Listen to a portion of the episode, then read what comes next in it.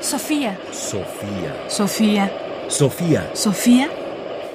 Ráfagas de pensamiento. Ráfagas de pensamiento. El relativismo actual no distingue lo cognoscitivo de lo conativo.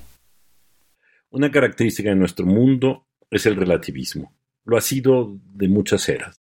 Pero en este momento ha ido ganando terreno y particularmente lo que podríamos considerar como el relativismo moral. El relativismo es el que le otorga igual valor a cualquier posición moral y por lo tanto que es imposible decidir qué posición moral es mejor que otra.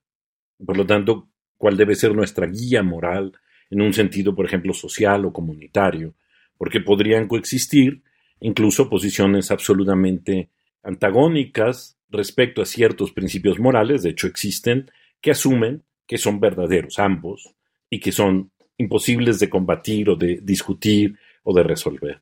Entonces sí, digamos, una característica de nuestra época es el relativismo moral. Este es un tema que ha sido abordado abundantemente por los filósofos, entre otros por el filósofo inglés David Hume, pero de manera más reciente y retomando el pensamiento de Hume, por el investigador del Instituto de Investigaciones Filosóficas de la UNAM, Mark Platz. Escuchemos este fragmento justo sobre una distinción que ayuda a resolver o por lo menos intenta atacar el problema del relativismo. Como ha señalado Philippa Foot, la tesis de la subjetividad de la moralidad suele ser nada más que una mera afirmación. Esto es, por regla general, aquellos que sostienen este tipo de relativismo moral no se dignan a meterse en los detalles de los verdaderos debates morales, sean debates que se encuentren en la historia o en la literatura.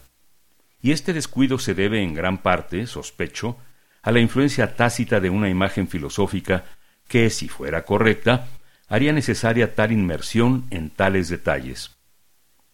La imagen a la que me refiero recibió su máxima expresión en las obras de Hume, la idea rectora detrás de esta imagen es la de que hay una diferencia fundamental entre los estados cognoscitivos, tales como las creencias, y los estados connativos, tales como los deseos y las valoraciones.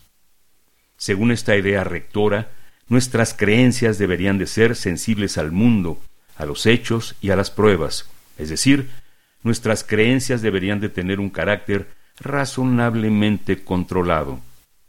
Por contraste, conforme a la idea rectora, nuestros deseos y nuestras valoraciones no están sujetas a tal control por parte del mundo, o, mejor dicho, no están sujetos a ningún control razonable. Los estados connativos están libres de todo control razonable, están sueltos, por así decirlo, desde la perspectiva de lo razonable. Mark Platz, la moralidad relativa o razonable. Como vemos, Platz recoge de Hume la idea de que hay dos tipos de estados. Un estado que llama cognoscitivos y un estado que llama conotivos. Al primero le, atribuye una cualidad racional y a los otros no. Es decir, nuestra voluntad y nuestros deseos son estados connotivos, mientras que nuestro pensamiento en general es un estado cognoscitivo. Y aquí la cuestión, para combatir y para entender, digamos, cómo hacer frente al relativismo, es que una cosa son nuestros deseos, nuestra voluntad, lo que quisiéramos que fuera, y otra cosa muy distinta es lo que somos capaces de comprender.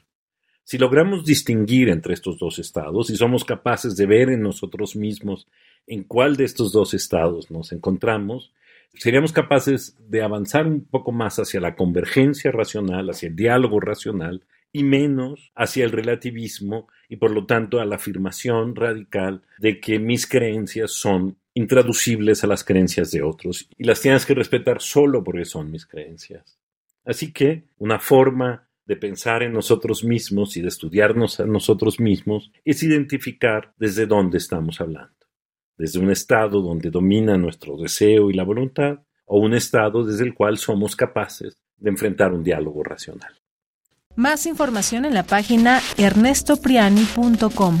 Busca el podcast en www.radiopodcast.unam.mx diagonal podcast.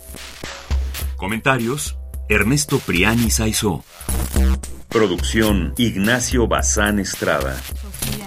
Sofía. Sofía. Sofía.